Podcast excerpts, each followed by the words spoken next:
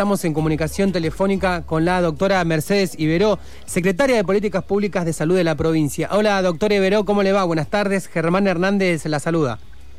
Buenas tardes, ¿cómo están? Bien, bueno, por acá mejor, eh, un día la verdad que bastante lindo acá en Bariloche, hay que decirlo. Eh, doctora, bueno, queríamos hablar con usted, obviamente por la noticia de ayer, ¿no? Que desde el Ministerio de Salud de la provincia se, digamos, dispuso que Bariloche vuelve a ser una ciudad con circulación comunitaria. ¿Cómo podríamos explicarle esto a la gente?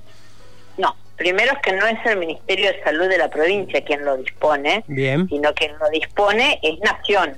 Nación, bien. Entonces, tal cual. Entonces, esa es la diferencia. O sea, nosotros no disponemos de esas cosas. Perdón, perdón, y Eh, dije el Ministerio de Salud de la provincia, quise decir el Ministerio de Salud de la Nación, perdón. Ah, Ahí está, ahí está, ahí está, ahí sí, no, está bien, sí. Sí, no, por eso, que Bueno, eso es algo que eh, vino eso- de, de- de salud de Nación.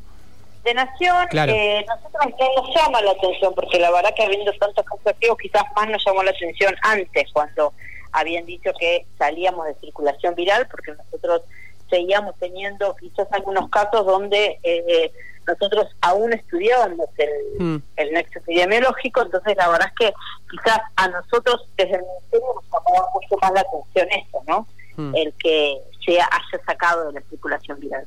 Lo que nos dijeron desde Nación era esto, que tenía había muchas eh, casos que eran como muchos por conglomerados diferentes, entonces al haber conglomerados diferentes era porque eh, ellos debían considerarlo como circulación viral.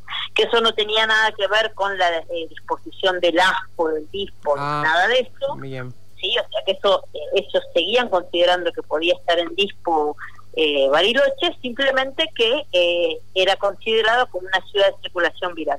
Bien, vale esa aclaración porque no es que cuando pasás o volvés, mejor dicho, a hacer circula- eh, tener circulación comunitaria, tenés que volver todo a ASPO, no. No, no, Nada, que, ver, nada que ver, nada que ver.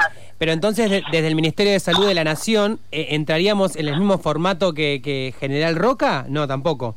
Sí, sí, Sí. porque General Roque y Cipoletti, Claro. las dos pasaron a dispo, eh, así que sí, es exactamente igual. Bien, eh, entonces, y bueno, desde el Ministerio de Salud de la provincia, eh, ¿cómo analizan esta situación? Por fuera de, de las cuestiones, digamos, técnicas, ¿no? Eh, eh, ¿Creen que es una buena decisión que, que- que se haya dicho esto de Bariloche? ¿Y cómo ven a Bariloche en ese sentido?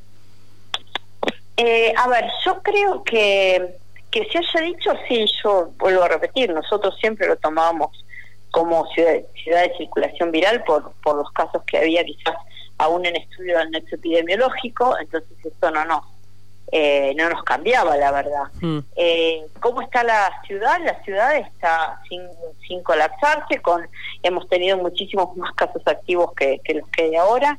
Eh, por supuesto que todos los que hay activos, eh, en general, so- fueron casi todos contactos estrechos de alguno que fue positivo.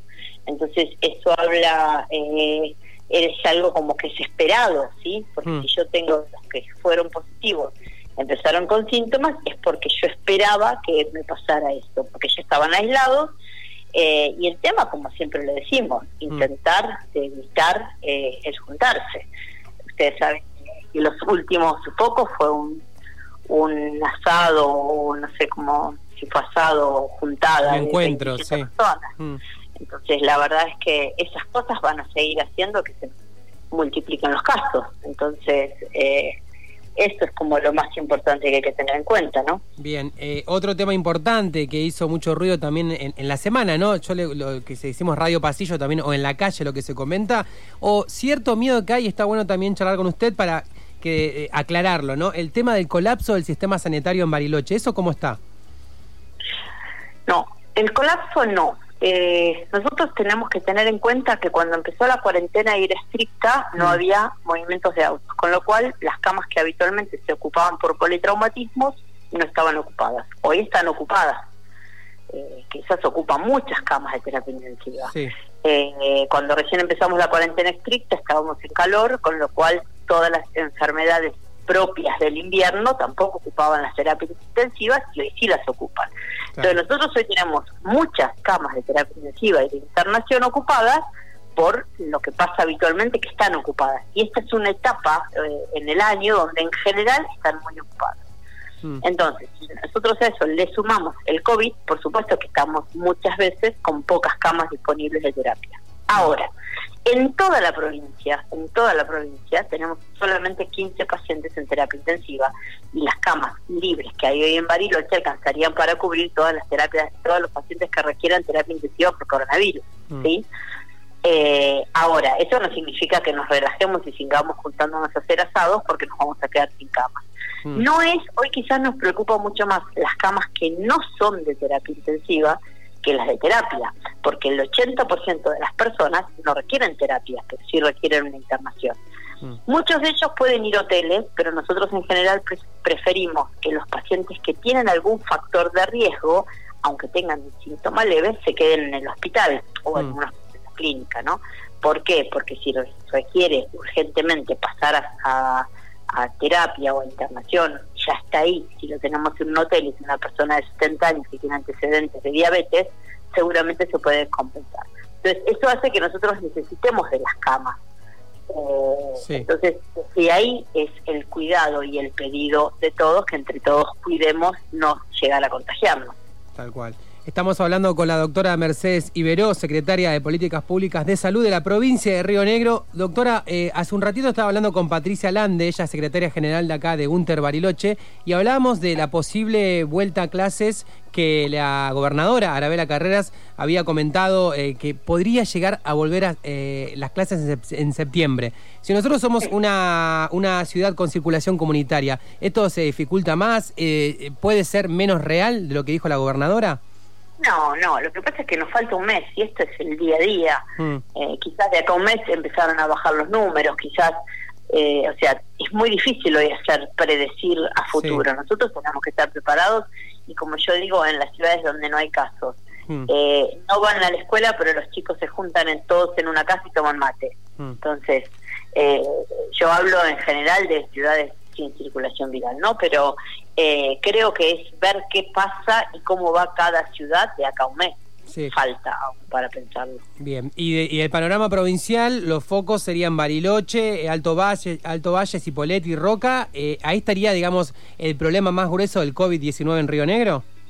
Sí, y Regina, en sí todo el Alto Valle, todo junto, porque la mm. verdad es que eh, no hay mucha diferenciación por ciudades habiendo 20 kilómetros de distancia entre una y otra. Entonces, la verdad es que eh, es como nos pasó cuando fue el gran foco en el Valle Medio, había diferencia porque eh, son 20 kilómetros donde la gente trabaja en un lado, va a hacer las compras a otro, vive en otro, o sea, es como hmm. eh, toda una gran ciudad.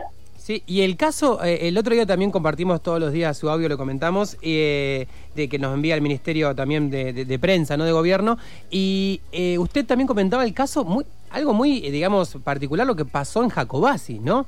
que hubo un pico y terminó el pico y no hay más infectados.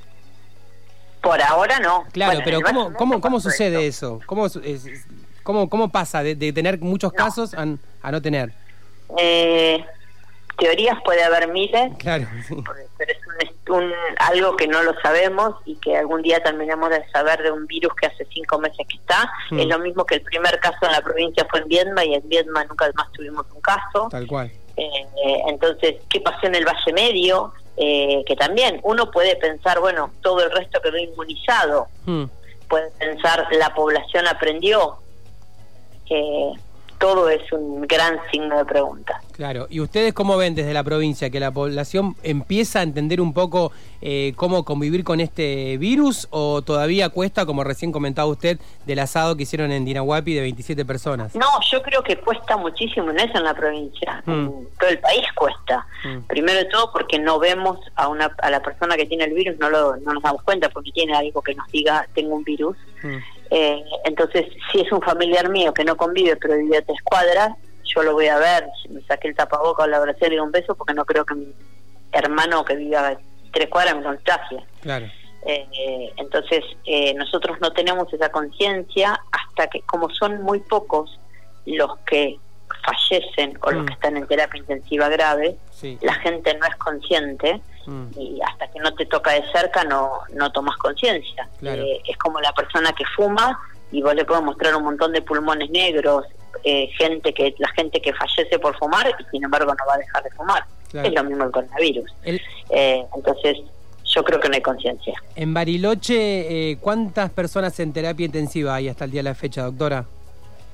Hay ocho personas en terapia intensiva, pero con respirador creo que hay tres nada más. Tres. Bueno, bueno doctora, sé que está muy ocupada, le agradecemos estos minutitos para FM Sueño 105.3, acá desde los kilómetros de Bariloche. ¿Algo que quiera decirle al vecino o la vecina de acá de Bariloche para cerrar? no, que siempre piensen que el que está enfrente tiene el coronavirus y que no es que no hay que juntarse, sino que eh, de a poquitos manteniendo los dos metros entre uno y otro, usando el tapaboca, no compartiendo un, mate, un cigarrillo, una botella. Eh, con eso no nos vamos a contagiar por más que estemos con alguien que tiene coronavirus. Bien, muchas gracias doctora por su tiempo, buenas tardes. No, por Dios. Gracias a ustedes. Hasta, luego.